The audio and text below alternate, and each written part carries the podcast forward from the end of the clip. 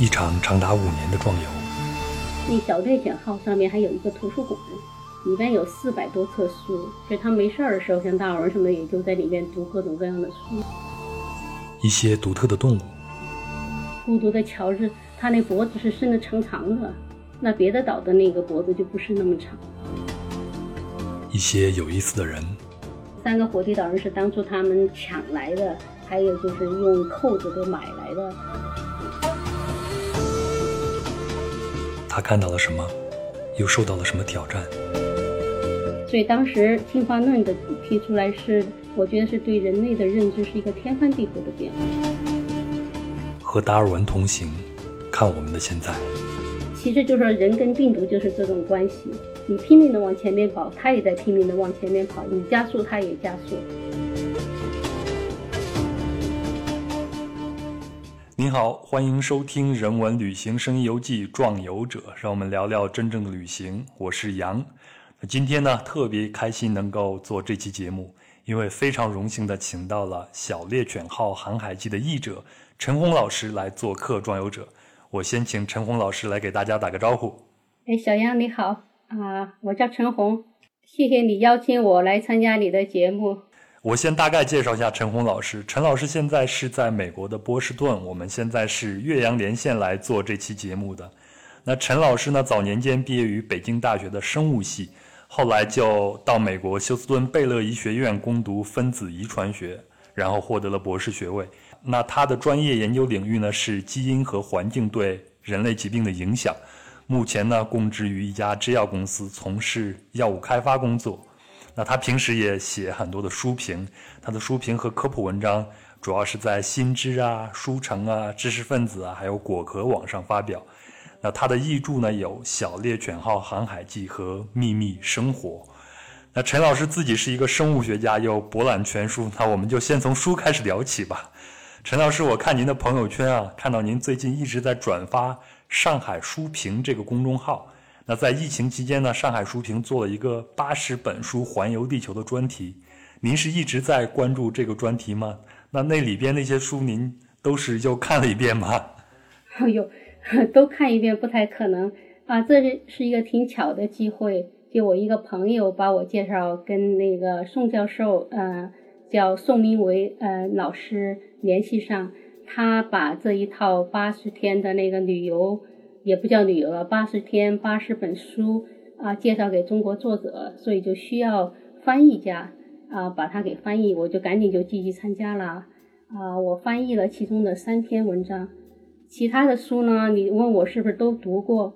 我是这么干的，因为是八十本书吧，是十六个星期，每个星期是五篇五本书，然后我就是想，我至少每个星期有一本书读过。这样的话，我就不会光说废话了。所以我可以说，我至少读过十六本，当然应该比那稍微多一点点。呃，我自己看了一下那里边的书目，很惭愧，里边大部分我都是没有读过的。而且我看到里边的书目有很多都算是小说，可能并不能是从书里边得到那种所谓的直接的那个有效信息，或者说是旅行攻略类的内容。那您会认为读这样的书会对我们认识世界，或者说？对我们下一段旅行会有帮助吗？那，我觉得挺有帮助的呀，因为这种呃呃，我觉得一个是专业知识哈，你比如旅游到什么地方去要看什么，那儿有什么东西，但一方面吧，也是也需要这种呃叫做什么普通知识，也对那儿的历史啊、文化或者是那儿的作家、艺术家什么，如果都有了解的话。啊，那我觉得非常有意义，所以倒不一定非得光读科学书，那样就比较，至少我我觉得会比较枯燥吧。那然后我们就要聊到我最近看的最有意思，也是非常有信息的一套好书，就是您翻译的《小猎犬号航海记》。壮游者在第二十一期《硬核加拉帕克斯》中已经提到过达尔文了，也提到过他的这本书。那这本书呢？大概是记载达尔文从1831年的12月开始登上了英国海军舰艇“小猎犬号”，开始了为期五年的科学考察之旅。那在这五年间呢，他们四次横渡大西洋，探访了南美洲大陆以及东西岸的岛屿，也深入到太平洋和印度洋，并对沿途的生物啊、地质现象啊、风土人情啊进行了详细的考察。那我们知道啊，达尔文的生物进化论的思想正是在这一年考察中孕育产生的，所以这次航海被称为人类历史上最重要的航海考察之一。那我想，我们要先大概了解一下达尔文生活的那个时代，才能够了解为什么他会有这样的壮游。欧洲的工业革命呢，是在18世纪的60年代开始，到19世纪中叶完成的。那19世纪帝国主义也达到了最鼎盛的时期。那么我就想请教一下陈老师，19世纪科学发展上有哪些成就，特别是从生物学的角度呢？啊，因为我不是搞科学史的哈，这么说的话可能会比较片面。但就我个人的看法，就从生物角度说，我觉得除了达尔文的进化论，还有两个发现是非常重要的。第一个就是啊，细胞生物学的建立。细胞生物学当然呢，嗯，可能你也知道是英国科学家胡克在十七世纪发明显微镜以后就看见了。但是细胞的意义呢，是到十九世纪才慢慢的搞清楚。因为这个其实是非常重要的发现，为什么呢？因为在细胞没发现之前，就细胞的意义不知道之前，咱们都不知道那个生物是怎么回事儿。一般就想象的吧，就是像那个俄国那种套娃似的，就人呢就是一个小小的人儿，慢慢慢慢长长成一个大人儿；狗呢 就是一个小小小的狗，长成一个大狗。后来发现细胞以后，你就意识到其实不是那么回事儿，其实更像那个叫什么乐高。玩具，你知道那小孩子拼的那种一一小片一小片能拼上去，那每个细胞就是那每个小块，所以人其实是拼起来的，所以这就不一样了。这这样这样，咱们就对自个儿人自身的认识就是一个非常大的就是改变，而且就是说你真正知道人是怎么回事儿了。那第二个重要的发现呢，就是孟德尔的那个豌豆遗传实验，但他那个是太先进了。啊，当时做完以后谁也看不懂，后来是三十年以后，到二十世纪的时候，大家才重新发现。发现以后呢，因为孟德尔其实是就意识到基因的重要性。那我可以这么说，就整个一百多年的科学呃生物学的发展的话，基本上就是研究基因了。所以这两个发现都是十九世纪。啊，前前后后做出来的，我所以我觉得这大概应该是算是最重要的啊，非常的形象的比喻啊，套娃还有乐高玩具。是，因为我最近我也自个儿回想起来也觉得挺感叹的，就是这么重要的发现，就是连我我是学生物的都没有真正的就是去感受这种重要性，所以回味起来就就觉得。挺高兴的，找出这么两个比喻来。那您觉得达尔文提出的生物生物进化论对整个人类历史有什么样的影响呢？那也是特别重要啊，因为像达尔文那时候，至少在西方吧，那都是那个神创世界，对吧？那是非常标准的答案，而且那就是不可质疑的。而且事实上，你可以想象的话，神创世界其实，嗯，大家更容易理解。因为你想，那个生生命真是挺神秘的一个东西。你说是自个儿怎么怎么无中生有的慢慢慢慢进化起来，其实是挺不可思议的。但你要说是人做的，比如说咱们那个中国神话里边用泥土做的，对吧？那个神给做做最小泥人什么的吧，反而更容易理解。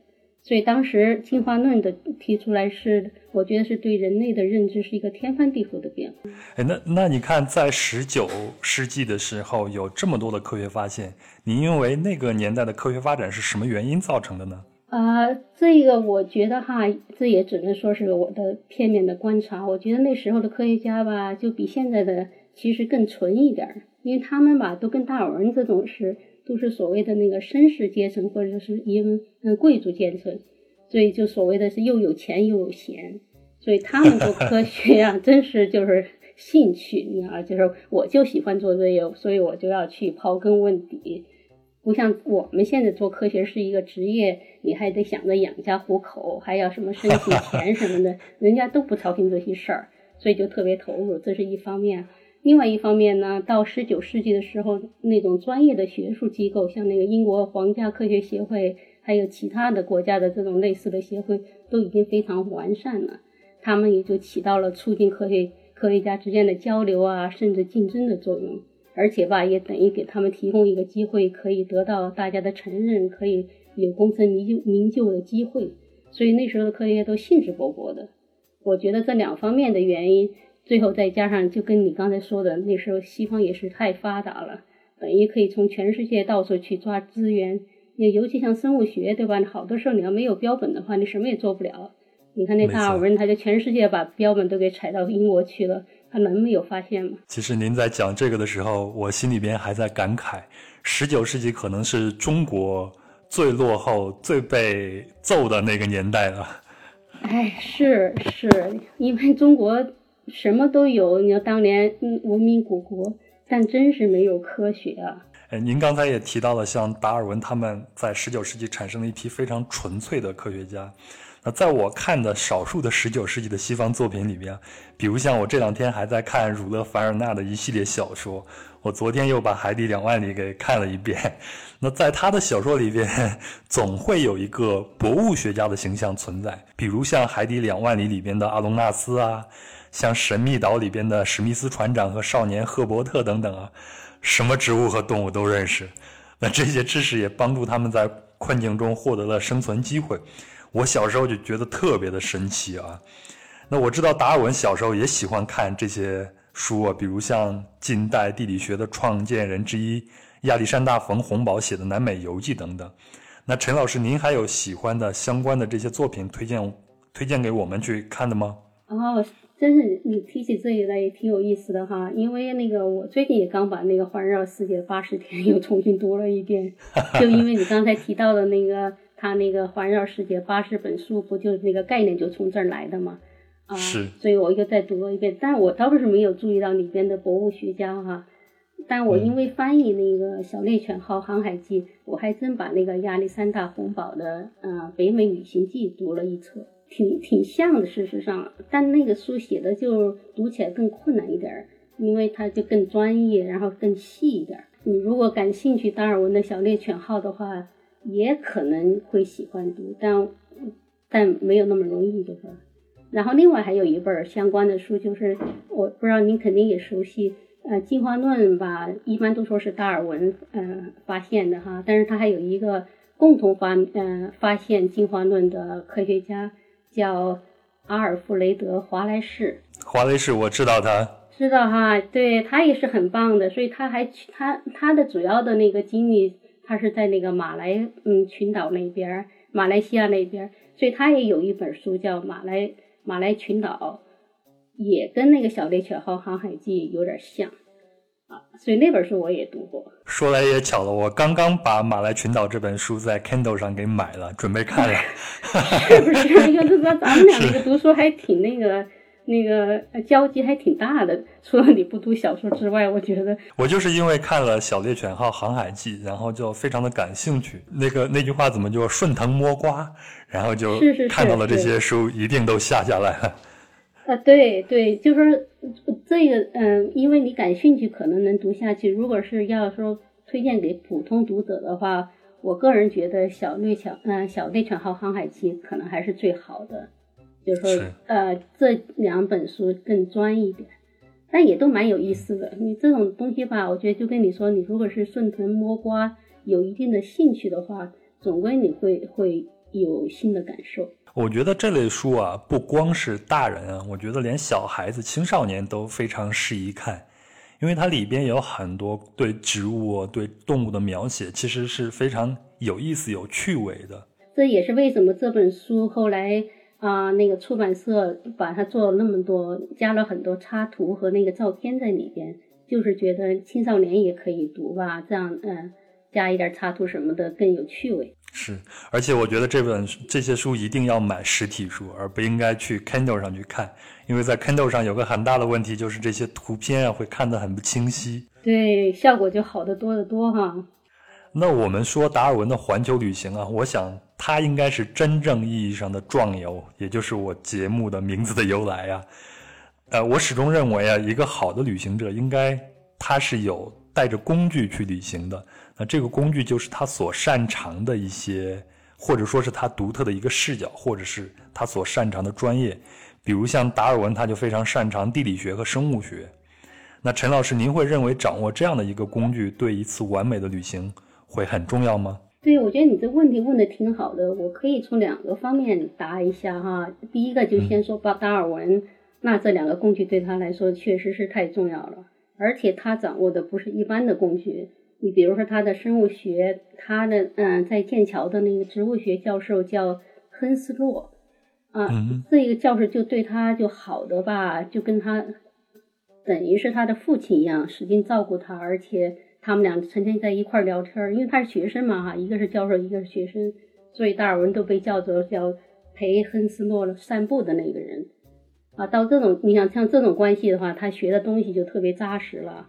然后呢，到那年夏天，就一八三一年，他要去航海的那那个夏天的时候，那时候他还不知道他要去航海，那是后来亨斯诺推荐他去的。然后他又跟那个剑桥大学最有名的地质学家叫席基威克又一起去啊考察几个月的地质。所以你说到他这两个工具，那真是不是一般的工具，那真是跟那个名师出高徒这么学出来的。而且他事实上，达尔文他的嗯知识面也。也不是特别窄，因为他当时啊读书吧，他们一一个班一百七十八人，他是第十名啊，毕业的时候，所以没没有像他传说的那样不好好读书什么的，就光会去抓虫子，其实不止，就是相当相当聪明。只是他上学的时候不太愿意学他的神学这方面的专业。对，刚开始是学医，因为他爸爸想让他继承他爸爸的那个专业，呃，那他的那个职业嘛，学医，他也不爱学医。然后呢，又不爱学神学，对，但是其他的话，嗯，一点问题都没有。然后他还有一个工具哈，就是也是刚才咱们讲的，一个是有专业的知识，一个要有，呃，我我觉得还得要比较博学。那小猎犬号上面还有一个图书馆。里边有四百多册书，所以他没事儿的时候，像大文什么，也就在里面读各种各样的书。我觉得这可以从他那个小猎犬号那个书里边，你也能看出来，它的内容也不光是科学，是吧？还有好多人文啊、文化方面的。偶尔还会看他引用一首诗，或者是讲一幅名画什么的。这这方面我就觉得，就是说明他的那个还有一定的广，嗯，有有一定的广度，就是有深度还有广度。然后呢，从另外一个角度，就说你要说一般意义上的旅行吧，我我知道你的意思就是你是得有一定的专业的角度，但是一般人达不到的话，我觉得没错，最重要的是吧？因为你不是说你想有就有的，像我刚才说那个达尔文那两个，那不是说一般人都能达到的。但是如果这样，你说那咱们怎么旅行呢？我觉得最重要的是要有好奇心，就你可以总是可以不断的学习，不断的打听，不断的读书，就是平常就就在积累。这样你去哪儿吧，你即使是不说是完美的效果，至少我觉得。会有相当满意的效果。像之前咱们俩人也交流过啊，我就很好奇，您作为一个生物学家出去旅行的时候，是不是也会事先准备很多很多？结果您告诉我并没有，您出去旅行的时候也有很多的遗憾，对吧？是挺惭愧的。事实上，我我因为你虽然是学生物吧，像做这种小猎犬，嗯，小猎犬号航海记这样的书吧，也算是闲书。就是说，专业的时候也不读的，因为你都读教科书的话，这些知识都早就活呃就有了。所以我都是在翻译这书以后，我才开始体体会到，就是学生物那个生物多么神奇什么的吧。以前就是就读书成绩挺好的，但都挺抽象的。从读完他的书以后呢，我就会即使在每天散步吧，你就看着动物植物吧，眼光就不一样了。因为你首先你就会意识到，这些都是一步一步。进化来的，然后不管是多小的草，都觉得哎呀多了不起啊！居然进化成这么这么这么好，而且那么成功，对吧？多少百亿年我也不知道那个时那个时间的那种啊，人家还活得高高兴兴的，就说你感受就不一样了。所以我觉得有知识跟没有知识，大概就会体现在这种地方。是我个人看完《小猎犬号航海记》的私人感受啊，就是。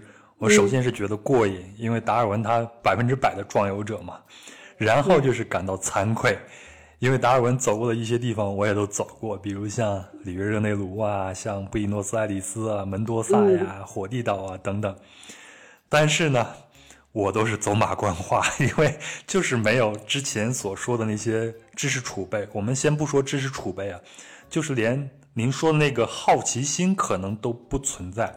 因为你对这个地方没有太多了解的话，你那个好奇心是不能被激发出来的。所以我看到的可能只是一个风光片，就真的是应了那句话，就是除了照片什么都不要带走了。但是看了这本书以后，我再回想起来当年走那些地方，我的感受一下子就立体和丰满了很多很多。对，那就说明那个去旅游也不一定非得按照顺序，先学知识再旅游。你你这种经历不也挺好的？先旅游完了，然后再学东西，再给充实。所以就是一个不断学习、不断啊探索的过程。只要我觉得，只要咱们老是保持这种好奇心，或者不断的读书的话，总归都有收获。是，这我特别欣赏和同意您刚才说的好奇心这个说法。我觉得我们出去旅行最重要的就是要保持好奇心。那怎么去满足你这个好奇心呢？一方面是旅行，另一方面可能就是通过各种渠道来收集一些信息，看到一些知识来丰富我们自己了。对，就是去学习。还有一个，我觉得读书吧，还是要有兴趣，就是你喜欢、有好奇心去读，也不一定就是跟那个收集相片、收集卡片似的，这一个我知道，那一个我知道。嗯，如果不光知道，而且你喜欢的话，我想，我想的感受也会不一样。您这句话好像是在说我一样，我就是喜欢去收集。开玩笑，开玩笑。对，都都挺好的。这么说就是个人有个人的特色。那在达尔文走走过的这些路线上，您有没有特意安排要去走一走、看一看的地方呢？就一共就安排了一次，今年也就给耽误了啊。我就去过那个加纳帕啊，然后这个这个中文叫什么？加拉帕戈斯，就格拉帕戈。对，加拉帕戈斯，对，加拉帕戈斯群岛。因为这对我们来说的话，为什么选择一个地方？呃。就是因为这本书，达尔文说他的那个对那个进化论的那种启发是在那个岛上形成的，所以对我们生物学家来说的话，去这一个岛就跟朝圣一样。所以虽然南美好多地方我都想去，但第一个地方就是就是就是这里了。哎，我记得加拉帕戈斯群岛是一五三五年被发现的，然后达尔文他大概是一八三五年抵达，已经过了三百年了。呃，当时他描写这里是。我大概念一下，就是波浪高低不平，环绕群岛，到处都是被火山炸裂时喷射的黑色岩浆弄得破破烂烂，纵横交错的巨大裂缝比比皆是，荒野上布满阳光暴晒后的粗矮丛林，除此之外了无生命的痕迹。那等你一百八十多年以后再踏上这些岛屿，现在你看到的是什么呢？现在看到的也有这些他描述的这样的火山啊，火山熄灭以后的痕迹，对吧？所以他他那他主要的这种描述。但是呢，像他，我当时读他的嗯这这一段话，翻译这段话的时候，心里一种感受是一种荒凉的感受。那现在就没有了，因为现在那那里其实已经开发成那种旅游区了啊。走到哪儿都热热闹闹的，虽然是那么遥远的地方，去的去之前这么准备那么准备，特别紧张。去了以后发现，就跟其他世界各地都差不多了。虽然那个地质状呃生态并没有变。那像达尔文在书中记录的那些独特的动物，现在在岛上还存在吗？都有啊，我觉得这一点倒是挺难得的，因为最重要的就是那陆地龟，对吧？那那种大大乌龟在别的地方都没有，呃，在那儿还能看见。还有就是那个，呃，蜥蜴，有海蜥蜴和陆蜥蜴啊，这两这这几个是最独特的了。其实还有很多小鸟也比较独特，但一般人也不太会注意。就是比比如那最有名的是那个是地雀鸟，因为达尔文是他看他们那个。那个喙是吧？就那个嘴那个角度的时候，意识到哪个物种是变化的，所以那是最有名的。但我去了以后，我都没法照一张好的照片，好小啊！而且它跳来跳去的也不停。一般人去那儿看吧，就是看这种比较稀奇的动物。但你如果有一点生物知识，或者读了这本书以后，你就会意识到，嗯，关键的看点不是看，当然看这动物都已经很让人。高兴了哈，但还要看的是你要在不跳到不同的岛以后，要比较，比如那个大乌龟在每个岛上看起来都一样，但你仔细看它那个贝壳背上的花纹什么的都不一样的，那才是关键的地方，那才说明就是那个物种，就是你想象当年可能是同样的龟，但是因为啊在不同的岛上，随着时间的变化，哎慢慢慢慢它就变得不一样了。尤其有特色的就是那个 George，是吧？它上面还有一个他的纪念馆。孤独的乔治。对，孤独的乔治，他那脖子是伸的长长的，那别的岛的那个脖子就不是那么长。所以这些就是主要的看点是看这一个。哎，我看了您写的那一篇加拉帕戈斯的游记啊，那壮游者在上次做加拉帕戈斯的分享的时候就提到了孤独的乔治。那他呢是生活在加拉帕戈斯群岛的陆龟的十一个亚种之一。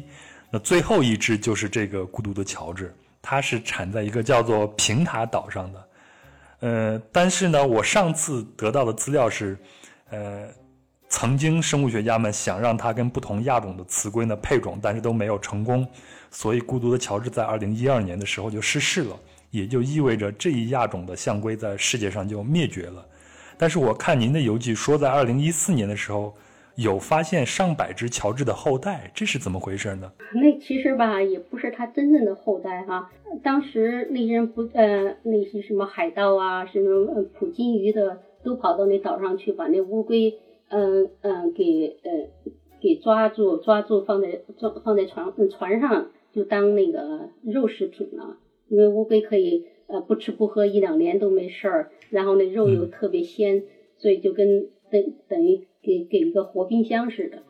然后呢，它有的时候抓太多了以后吧，又往海里边扔，结果扔回去以后，有的乌龟自个儿自个儿又爬回别的岛，就在别的岛上呢。又存活下来，后来他们就在那个，嗯，伊莎贝尔那岛上，结果就发现那种长脖子的乌龟，它其实也不是那个，呃，乔治的那个岛上的一模一样的，但是呢，显然就是有它的那个基因的后代，所以呢，他们再把这这些乌龟再重新再杂交，然后用基因的办法把它给等于再给纯化，所以这样子的话，就有又有了。乔治的就是基因后代，然后现在他们又把这样的后代再给送回那个平塔岛去，挺复杂的，而且把等于把现代生物学的那最新的技术都用上了，然后再把它给恢复下来。那至少在目前来说，这种陆龟还不是真正的平塔岛陆龟，对吧？不，现在他们好像已经，呃，我上次读的时候哈，现在记得不太准确的，就说应该是已经差不多是一样的了。哦，就恢复到纯种的平塔岛陆龟了。对，嗯，它就只要交配几次，就就差不多就可以达到那效果。这都是人类在赎罪啊！当初就是人类造的孽，现在又开始慢慢的在恢复它。所以我有时候看着吧，有有点挺复杂的感觉，因为你比如说达尔文，达尔文的进化论就是说的是自然选择，那那现在这样子，你说这叫自然选择吗？这当然不是，这是人工在那儿选择了。所以人工选择去恢复那个自然选择发现的原始状态，所以都有点绕了哈。所以想想也是挺复杂的。尤其是我读的一篇文章说，他们为了把那些啊山羊都给灭掉，因为那山羊是后来引进去的嘛，就就不断的杀，而且也也用 基因的办法想办法把那个山羊，我忘了是怎么让他们就不能再生 baby 了，嗯，这样子吧，最后一共杀了十五万只。你想想也是够残忍的哈，所所以所以想想现在能够恢复这样，一方面也挺高兴的，能看见啊达尔文看见的乌龟；另外一方面嘛，也挺感叹的。那说到生物保护这个话题啊，我们再看一下一百八十多年前达尔文的那次旅行。那他在书中也记录了很多次打猎的场景，比如他说当地人会猎杀猴子呀，比如写如何轻松的猎杀一只美洲豹啊，就是先把一群狗。把这个美洲豹给赶到树上，然后猎人就赶过去拿一梭子子弹解决问题。另外呢，他也会描述美洲狮的那个肉，肉非常白，极像小牛的味道。然后他会写球鱼呢，连壳烤非常的美味等等。我在看到这些描写的时候，其实心里边是两种滋味，就是在现在的动物保护观念里边呢。这是一个不被允许的一个行为，但是达尔文那个时代的生物学者，他们有没有建立起一道科学的底线呢？我觉得那时候倒真没有这种底线，而且吧，啊，就是说他们在那吃各种动物吧，因为当地的人也吃，然后呢，达尔文去为了做标本什么的，也杀了不少。那时候我我觉得还没有意识到。唯一达尔文可能稍微有点意识到是那个狐狸，记得吗？他是在那个那叫什么岛上，就是那个阿根廷，阿根廷跟英国打仗那个，呃，马岛上，呃马岛上的时候嗯，他意识到那个狐狸大概是最后会灭绝，然后事实上最后就灭绝了，可能那时候才慢慢就是到后来才慢慢开始，以前都觉得可能觉得那吃多少也吃不尽，就是反正有那个桑就动物自个儿又会长出来什么的。好像动物保护这个观念在世界上形成也没有太多年，是吧？对我，我是对，这次我查了一下，我觉得至少在美国，我比较清楚一点的话，好像最早应该是从梭罗写的那个《瓦尔登湖》开始的吧，因为那时候他就就比较强调人不要老去呃开发呀、生产啊、什么进步啊，就是他就自个儿去探索人与自然的关系，就是说最低程度啊、呃，就是说就为就能够达到一个好的生活是什么样子。我觉得那是开始的，就现在瓦尔登湖就在我们波士顿边上，现在那些环境保保护者到这边来也是跟朝圣一样的，因为那湖还在吧，那个水清的不得了，它就非常非常漂亮。要下次你要来波士顿，我一定带你去那儿。所以这就是一个象征性的，就是呃，这是那个环境保护的起点。另外一个呢，就是那个啊、呃，约翰穆尔。约翰缪尔是吧？缪尔，然后他吧，我觉得他那个观念也是特别强烈，因为当时那美国有天赋人权的说法，他的观念就是天赋自然权，就自然是有生存的权利的，人没有权利去老是要把自就去利用自然，对吧？去剥削自己。所以从他那开始，我觉得从梭罗跟那个缪尔开始，至少从美国这环境保护才慢慢有点有点形状了。那也都是十九世纪哈，就是说都快到二十世纪。我是感觉人们的思维观念也是在慢慢的进化。就像我在读十九世纪的一些作品的时候，看到大家看到这些野兽啊或者动物啊，他们的第一个概念就是食物能不能吃。到了现在的这个社会，包括我现在会去一些动物园去看。以前我们的动物园里边写的牌子都会说它的皮可以做什么，骨头可以做什么，肉可以食用等等等等。但是现在的一些动物园已经意识到这个是一种不好的一个提示，所以他们就会把那个肉可以食用这个给它去掉了。对，而且我觉得就跟你说的一样，我觉得我自个儿的观念也在一点点进化。你小时候最爱去动物园了，而且我记得我们家儿子小的时候，我也喜欢带他们去动物园。我现在看到动物园我都讨厌，我就希望他们把 动物都放回他们自个儿本来生活的地方去。当然，这也就跟你说的是，因为自个儿的观念变了嘛，就就对那个动物的尊重程度慢慢长高了。那在达尔文的行程中呢，也描写了关于瘟疫啊、疟疾等传染病，比如说他们航行刚开始的时候就到了特尼里弗，但是当地人怕他们把霍乱带上岸，就禁止他们登陆。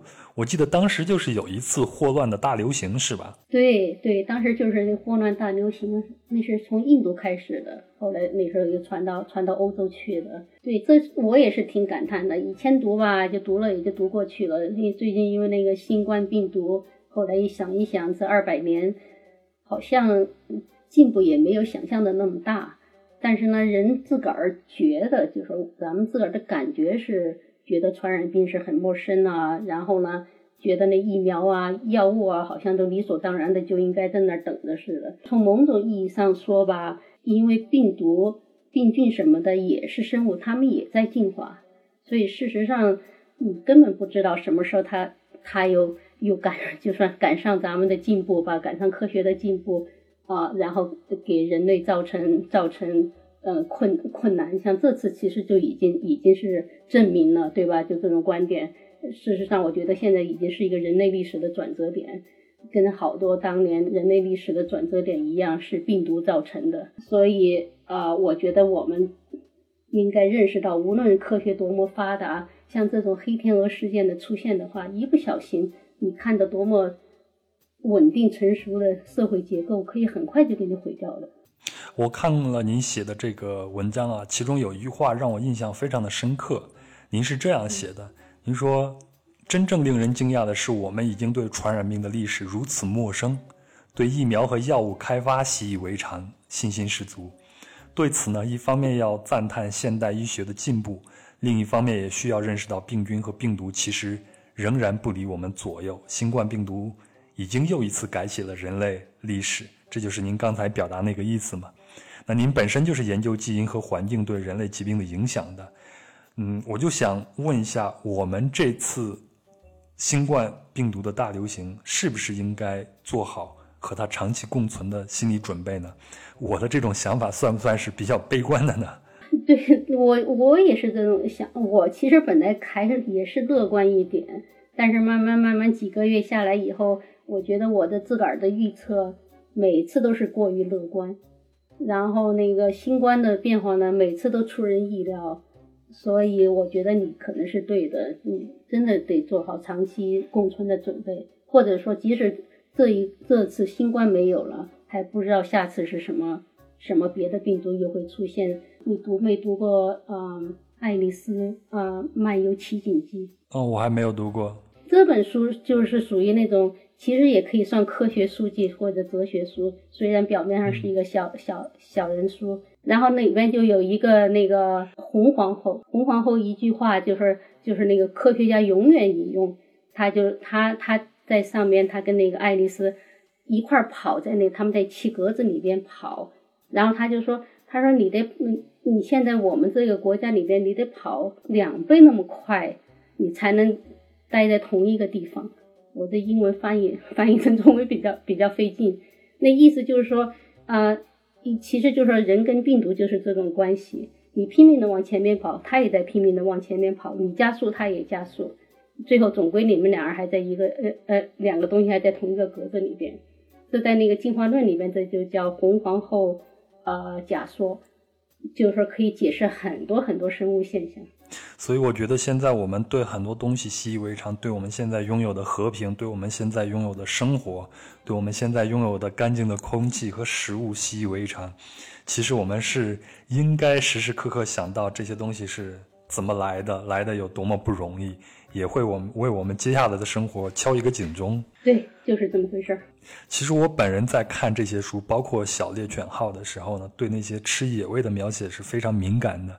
是因为我小时候呢，呃，就是比较缺这些好吃的，自然就会多关注一些。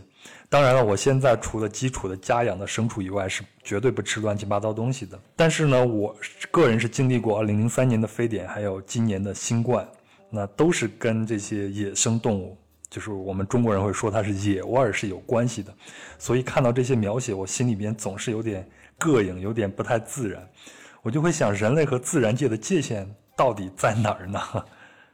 因为人的进化的话，本来也是自个儿也是呃自然的一部分，对吧？自个儿的食物也是自然的一部分，其他的其他的动物、植物，所以呃从某种意意义上说，人会去吃动物是可以说是正常的。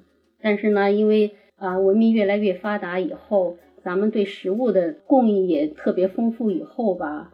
我觉得真是不应该倒过来，不不光不应该去吃野味，而且应该保护所有的动物，因为我们应该意识到，对吧？一方面咱们都是物种同源，应该相互关关心；另一方面就是说，事实上，呃，人生存的好是因为有整个生态系统，有各种各样的动物，各种各样的植物。如果人只有自个儿，什么别的什么都没有了，只有钢筋水泥，那多可怕呀，对吧？而且你肯定也不健康，所以，嗯，保护动物其实也是为了人自己。就是如果说从自私的角度说的话，我就突然想起来，我昨天看的《海底两万里》里边，我们前头不是提到关于呃环保的意识嘛？那这本书也是在十九世纪写的，他当时就写他们的船在海底行驶到亚马逊河河口的地方的时候呢，发现那儿有很多的海牛。那当时呢，海牛呢，就他的船上的那个捕鲸手就想去杀这些海牛，但是他的船长就阻止了他，就说这个地方一定要有海牛，因为这个海牛是吃海底的那些草的。那吃了这些草以后，就不至于让这个河口给堵塞。如果把海牛杀了，这些草没有人没有这些海牛去吃，这个河口堵塞了，它就会产生很多的毒气，这些毒气飘到空中。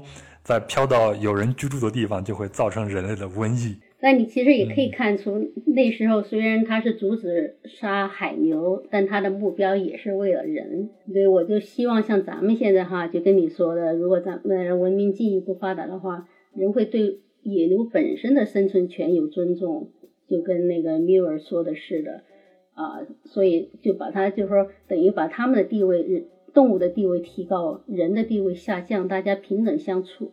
那从这种角度说，不光不能去杀，杀了就变成犯罪了。就说观念还可以进一步进化。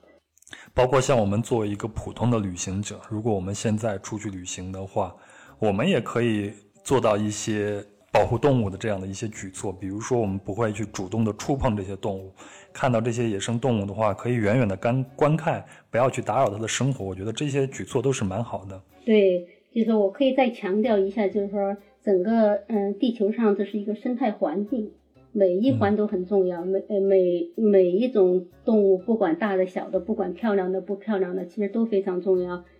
而且的话，就是咱们喜欢吧，也不一定光要喜欢漂亮的，就是丑丑的动物其实也挺可爱的。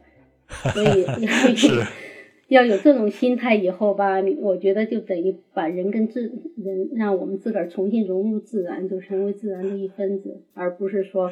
人是统统治整个世界的。好，那我们把话题再拉回到达尔文身上吧。达尔文本身也是一个很有意思的人，就像您说的，他本身就是一个富二代嘛，在那个年代应该算是思想比较进步的人了。所以呢，在书中呢，他有一些地方描写了他非常善良的一面，比如说啊，他不舍得用马刺来刺激已经很累的马，也表达了对屠杀印第安人的不安。我记得他在船上，甚至和船长菲兹罗伊就奴隶制是否存废也起到过争执。呃，我印象最深的是他写巴西，他就路过了一个荒花岗岩的大山丘，那里曾经是逃跑的奴隶的藏身之地。呃，最终还是被发现，所以其他人都被抓走了。但是有一个老妇人，她就不想再回去重新做奴隶，然后她就从山上跳下来，摔得粉身碎骨。我记得您当时是这样写的，您写。如果一个罗马夫人这么做，这叫做对自由的挚爱；但是放在一个可怜的女黑奴身上，就变成了死心眼。我觉得这个描写特别的棒。你你能看得出来，达尔文是对这些奴隶制啊是有很多的不屑，但是在一些描写中，你也能看出来，达尔文对他还是有一些种族优越感的。那我们应该怎么去理解达尔文的这种行为和思想呢？啊，这个我想也可以从两方面看吧。一方面，我我我说可以肯定的说，达尔文是有种族优越感的，但是呢，也是可以理解。你想当时那个大英帝国真是蒸蒸日上的，到处扩张，啊，他们几个都二十几岁，你看从那个船长到达尔文都二十几岁，就开着大军舰可以满世界跑，想去哪儿去哪儿，啊，想干嘛干嘛。我觉得很难把一个国家那么繁荣跟自个儿种族。啊，优越感给分开来，就是说，虽然就是国家繁荣，可能是因为我们很运气，或者是大家努力的结果，就多多少少就会感觉啊，你看我们英国人多了不起。所以我觉得这真是可可以说是很难避免的。我再给你举个例子哈，因为你说讲故事，当时就达尔文之前那个洪堡，呃，亚历山大洪堡，他不也是去北美吗？他是从西班牙出去，走不了，因为。英国把那个所有的那海港全部都封锁了，在打仗，然后又从葡萄牙那个呃 Lisbon 那儿走，结果吧跑出去，如果那个呃英国军舰发现了，就给把那船给赶回来，跑出去给赶回来，折腾了好久，后来终于偷偷逃出去以后，他们在海上五年时间，五年时间每天晚上天一黑就必须关灯。因为什么？就是如果被 英国军舰发现的话，又有麻烦。就就是你可以想象那当时那个英国那个海军有多强大。所以我就说，就就你要要读了这种故事的话，我就很难想，比如你跟我会不会没有优越感？我觉得那太难了。然后呢，再说他个人呢，个人家里条件又那么好，他自个儿又那么聪明，对吧？然后他在那个在那个军舰上。大家都愿意帮他。你知道那军舰上本来是有一个自然呃博物学家的，就每个军舰他们都会带一个。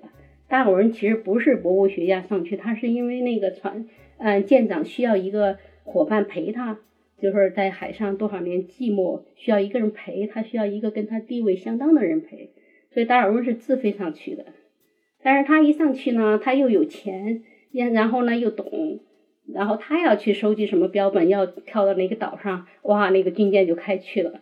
那人家那个关顾的那个官方雇的那个博物学家想干嘛也没人理他，自个儿好不容易收集的东西又不是他自己的，对吧？因为。所以最后还没多久就气走了，所以所以我就说，那达尔文他能没有优越感吗？这是从这一方面说啊。但是另一方方面，我觉得虽然他有偏见吧，但总的说来，他还是比较就事论事。呃，比如说，就像嗯，他有时候碰见黑人，他比较喜欢的，或者是谁谁谁做事比较合适的，他就会表扬几句。然后，当然他要碰见比较笨的，他就会说那人很笨。这种呢，我觉得还是可以接受，就是说是从个人的那个亲身体验，嗯，做的，而不是说所有的黑人都不好，或者所有的印第安人都不好，他倒没有这这种这种态度。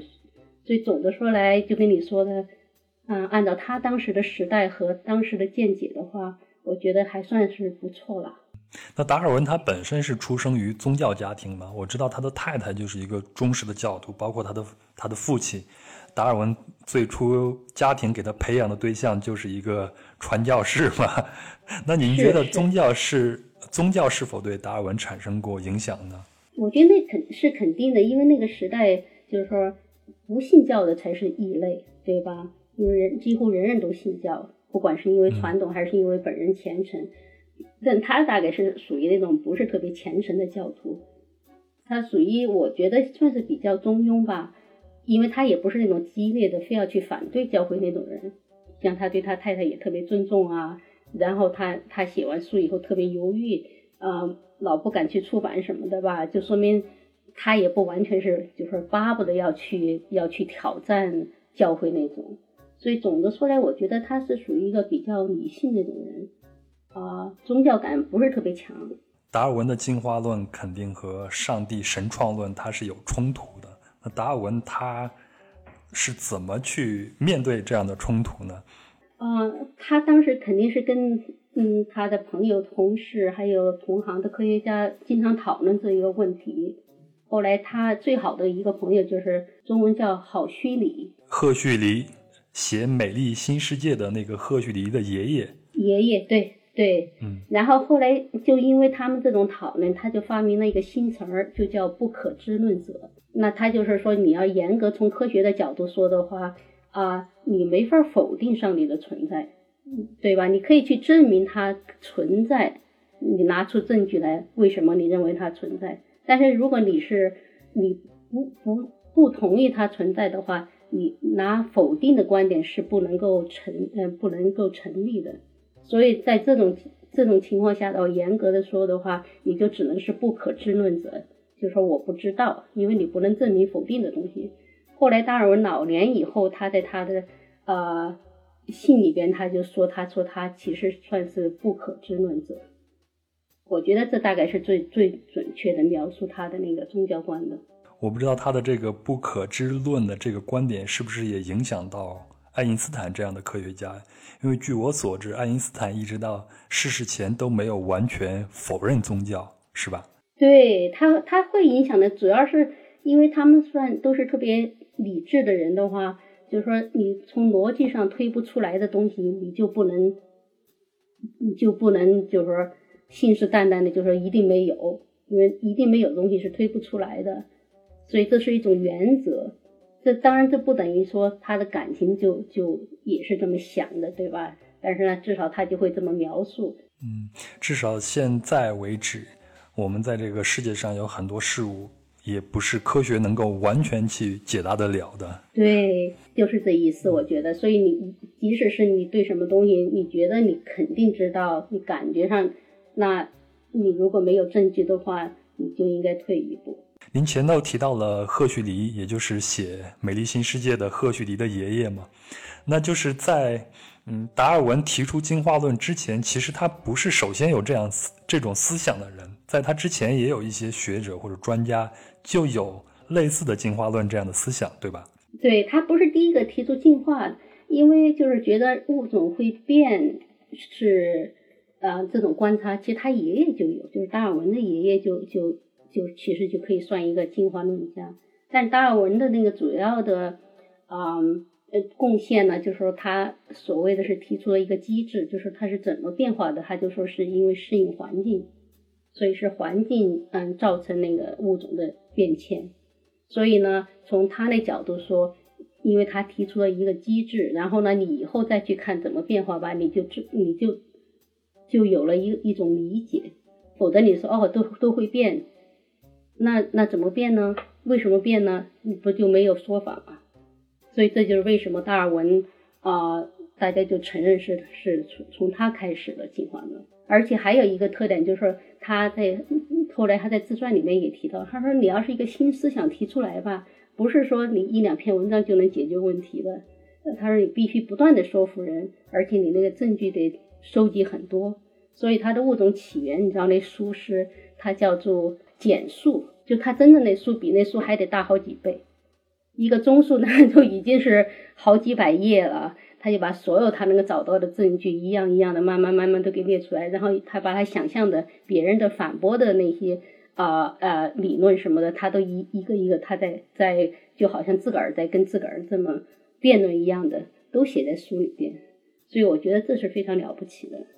哎，那达尔文的进化论在生物学界是否受到过质疑和挑战呢？呃，一直都有，就是到现在都有。他其实非常幸运，你像那个物种起源，呃，不光马上就被。啊，他的同行就绝大多数同行，当然咱们那个宗教那些就不说了，就是说他的那科学家的同行接受，而且那书还且而且变成畅销书，质疑的声音也一直都有。主要吧有几个方面，一个特别大的问题就是说那个进化论哈，就说你呃适应呃适应的物种会生存，那生存的呢那当然就是适应的物种，所以好多呃批评就是说它相当于一个循环论证，然后其他的问题就是那个。好多人就不信你，比如像什么那么好的那呃，好多像眼睛啊这种那么精密的这种器官，怎么可能一步一步给进化来？当然他都有回答。还有第三点就是什么啊，化石的证据不全啊，看不见那个逐渐变化。因为达尔文的进化论主要就是说物种是慢慢变化的，但你要看那个化石的话，好多物种好多年之前都在，而且跟现在也差不了太多，好像也没怎么变。就这这就是主要的问题，但我觉得他最大的挑战，事实上是刚才我说的孟德尔的遗传学。从那个孟德尔遗传学到二十世纪被重新发现以后，基本上就没多少人关心达尔文的学说了，然后大家都去研究基因什么的。可以这么说，就去一百多年的生物学研究，主要都是研究基因。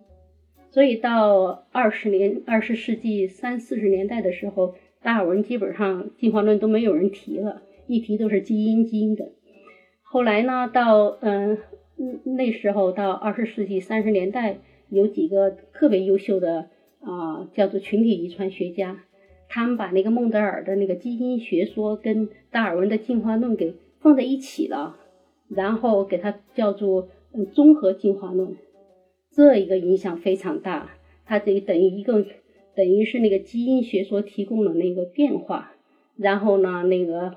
啊，自然选择呢，提供了一个选择的啊机会。这两两个东西结合在一起的话，好像所有的东西都比较容易解释。所以是从那以后，达尔文才重新又奠定了啊，奠定了他在那个生物学的地位。那我们可以说，关于人类的，或者说关于物种起源，在科学界一直是在修正自己的观点，可以这样说吗？对，一直在修正，但是呢，就是从啊三十年代以后，基本上就没怎么变化，就现在都地位就就算是比较稳固了。特别有意思的就是到现在，现在我不是因为有好多朋友什么，我们都是搞生物的嘛，现在倒是经常讨论，觉得啊进化论有好多局限，其实是真需要重新再修正、再补充了。事实上，我自个儿现在都开始写自个儿的理论呢，就是觉得。啊，好多东西啊，传统的进化论没法解释，而且解释的不够好，或者说事实上还是有很多缺陷。哎，能给我们举一个比较简单明了的小例子，帮助我们更明白的去了解这个进化论的一些缺陷呢？呃，比如说他那个进化论，就是说是自然选自然选择，比如说啊鸟，你看麻雀哈，身上灰蒙蒙的，这样的话。啊，别嗯，别的什么鹰啊什么就看不见它，这样就抓不着它，对吧？这你就说这是适应环境，因为它那个对啊身体啊身体跟那个环境周围融为一体了。但是呢，你看见很多雄的孔雀什么的，多漂亮啊！那大尾巴一张呃一一打开啊，那么美，那就没法解释了，对吧？那适应什么环境啊？你这。那大老远就能看见，而且，嗯，而且还得那么张扬。事实上，很很多时候，而且飞也飞不起来了。他这种就没法解释。达尔文自个儿也意识到这这一个问题，后来他又写了一本书，就就叫啊呃人的起源和性选择。性选择跟那个自然选择是非常不一样的。但后来不知道，对吧？你这也是去那个嗯格拉布斯群岛。啊，可以看的一个最新鲜的，你你可能还记得那有那个南角版的那个叫尖鸟，还有那个军舰鸟。求偶的时候会跳舞，然后它会有一个巨大的喉囊。对，这些都是不能用自然进化来解释的嘛。但是后来自从那个综合进化论出现以后呢，那个科学家就想方设法把这些全部都给放到那个自然呃呃自然选择里边来解释，所以。现在把那理论就搞得，我就觉得就反而不对了。这就是我现在想努力再把它给就提出一个新的理论来重新解释这些现象。所以您现在有一个工作很重要的一个重点，就是在写这样的一些书，是吗？对，花挺多时间的。所以我这就是呃我说的，嗯，虽然本来是翻译书，本来是自己一个爱好。结果没想到跟自个儿专业反而又结合起来了。到时候一定要拜读一下。哎呦，谢谢，还不一定能发表出去呢，这非常难的。你知道，要想推翻这种已经建立的理论，或者是即使是想提出一个小问题的话，都都非常非常难。哎，我觉得这本书还有一个隐形的人物很有意思，就是船长菲兹罗伊。那他呢，就是一个非常虔诚的一个教徒。呃，后来他是因为罹患抑郁症。但是呢，在看到达尔文的进化论发表以后呢，他就非常的后悔，认为自己就是带着这个异端的人得到这个邪恶的学说，所以后来他就自杀了。但是放在那个年代，其实还是能理解菲兹罗伊这样人的一些想法的。呃，对他是一个非常有意思的人，我我倒不是特别肯定他是不是因为这件事儿自杀的，因为当时我刚才不是提到他需要一个呃。同伴儿，嗯，去去航海嘛？那是因为那个这小猎犬号航海，这其实是第二次。他们第一次，呃，去南美考察的时候，那个舰长就是自杀的。他当时自杀了以后，那个菲茨罗伊他是他底下的一个军官嘛，然后他就呃等于代理舰长，后来把任务完成以后，把船开，把军舰开回啊英国。他也是因为这个被提拔成舰长的，所以他被提拔的时候也才二十三岁，就非常非常年轻。但是就因为做，所以我觉得他们家一个是有家庭史，还有一个他有这一个经历，这才是达尔文得到这次机会的根本原因，就是因为菲茨罗伊需要一个同伴。如果你要这么说的话，就是说他从年轻的时候他就已经有自杀的倾向或者有这种担心，到年纪大了以后。最后真是自杀了，我觉得还是基本上能够说得过去。当然是，当然那个达尔文那书对他是他是非常不高兴的。那次特别有名儿的在牛津的那大辩论，费茨罗伊是去参加了的，达尔文倒反而没参加。然后，但是费茨罗伊挺了不起的，因为他他的成就也也不小。他后来是叫做他是叫做气象学之父，因为那英文那个天气预告那词儿不叫 forecast。那个词儿就是他发明的，然后他后来还做过新西兰的总督，就是从他的角度说的话，我觉得一生其实非常成功啊。那咱们最后再回到这本书啊，我们刚才听的时候像是一个科普节目，实际上我们是一个旅行节目。哦，那在小猎犬号航海记里边，其实是能看到很多非常有意思旅行记录的，呃，我讲一两个我印象非常深刻的哈。比如像原驼，也就是家养的驼马的野生祖先，达尔文就记录了这种原驼，他非常的好奇，所以当地的猎人会躺在地上，把两条腿伸到天上，羊驼就会好奇的围过来看，然后猎人就会开枪，而且这个开枪的动作呢，原驼也会以为这是一个表演的一部分。嗯，所以在这本书里边有这样很多这样的技术，让我记忆非常非常的深刻。而且我觉得达尔文是一个非常幽默的一个人。那陈老师，您作为一个译者，这本书里边还有哪些是您最喜欢的部分呢？对我最喜欢的部分是他关于火地岛的那个描述，主要是因为他不是那个军舰上还带了三个火地岛人吗？三个火地岛人是当初他们抢来的，还有就是用扣子给买来的。然后带到英国去，在英国到处去，就跟展览似的。当然，那个菲斯罗伊本来的目标是，啊，想把这些啊海火地人，就他们他们认为的原始人，嗯，受宗教教育，然后把他们给升华成啊跟英国人一样，然后再把他们给送回那个火地岛。这样的话，就可以把当地的那个让当地也。一起进步起来，所以这个故事吧，我觉得就把当时那个殖民地的当时的那个整个环境、人的心态，还有这几个人，他也描写的特别生动。读过好多遍，每次读都特别感叹，而且把他们回他们回去以后，本来穿的漂漂亮亮的，记得吗？穿的那个啊呃西式的那种呃衣服，回去以后都被自个儿的兄弟朋友都给抢光了。然后最后一次见面的时候，他也光着身子。然后非常恋恋不舍的跟这些军舰上的人告别什么的，就非常非常感叹的一呃啊一个故事。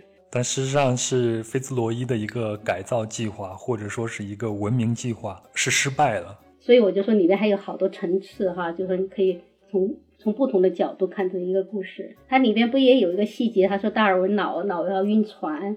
那个呃小纽扣就老去笑他，假装同情的说：“哦，好可怜啊，达尔文先生，达尔文先生。”然后一转过身去就哈哈笑，哈哈笑，就觉得这些细节就跟你说的似的，也挺有意思的啊。就是就一下就生动起来，就跟这种旅游的话有这种经历就挺难得的。是，而且达尔文在里边也记录了很多当地的不一样的风土人情。我印象中好像他说在。呃，那边就南美大陆上，如果是头疼的话，感冒发烧，那当地的老妇人会用一个豆子把它切成两半，然后粘在两边的太阳穴上，而且这个呢，你不能自己去拿下来，而一定要让它自然的脱落，到那个时候你的头疼就好了。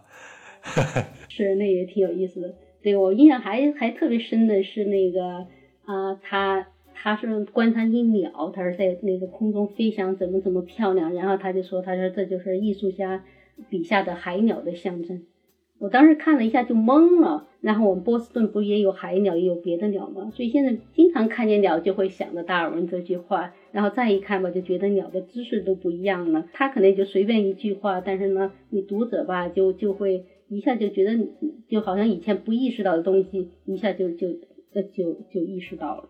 我最后一个问题啊，那我看这本书的时候，完全不是在看一本冷冰冰的科学的考察记录，而是像一个有趣的又有知识渊博的一个朋友在面对面跟我讲旅行故事。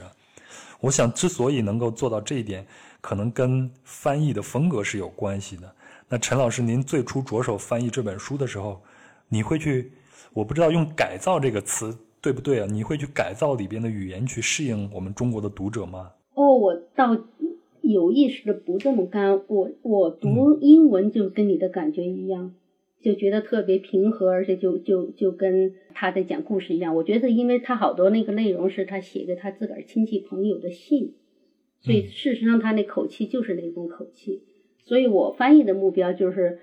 我读到是什么感觉，我就要把那种感觉给翻译出来。所以我觉得你的读的感受应该跟我读原著的感受是一样的。我绝对，而且我绝对不想把他的口气改掉，因为他的口气是我喜欢的口气。听你这么讲的话，我倒是挺高兴的，说明还至少部分是成功了。哦，一定是这样的。我读这本书的时候，觉得是非常轻松、非常愉快的。应该这样，应该这样。我太高兴了，你这么说。我是非常喜欢这本书才，真是才愿意翻译的。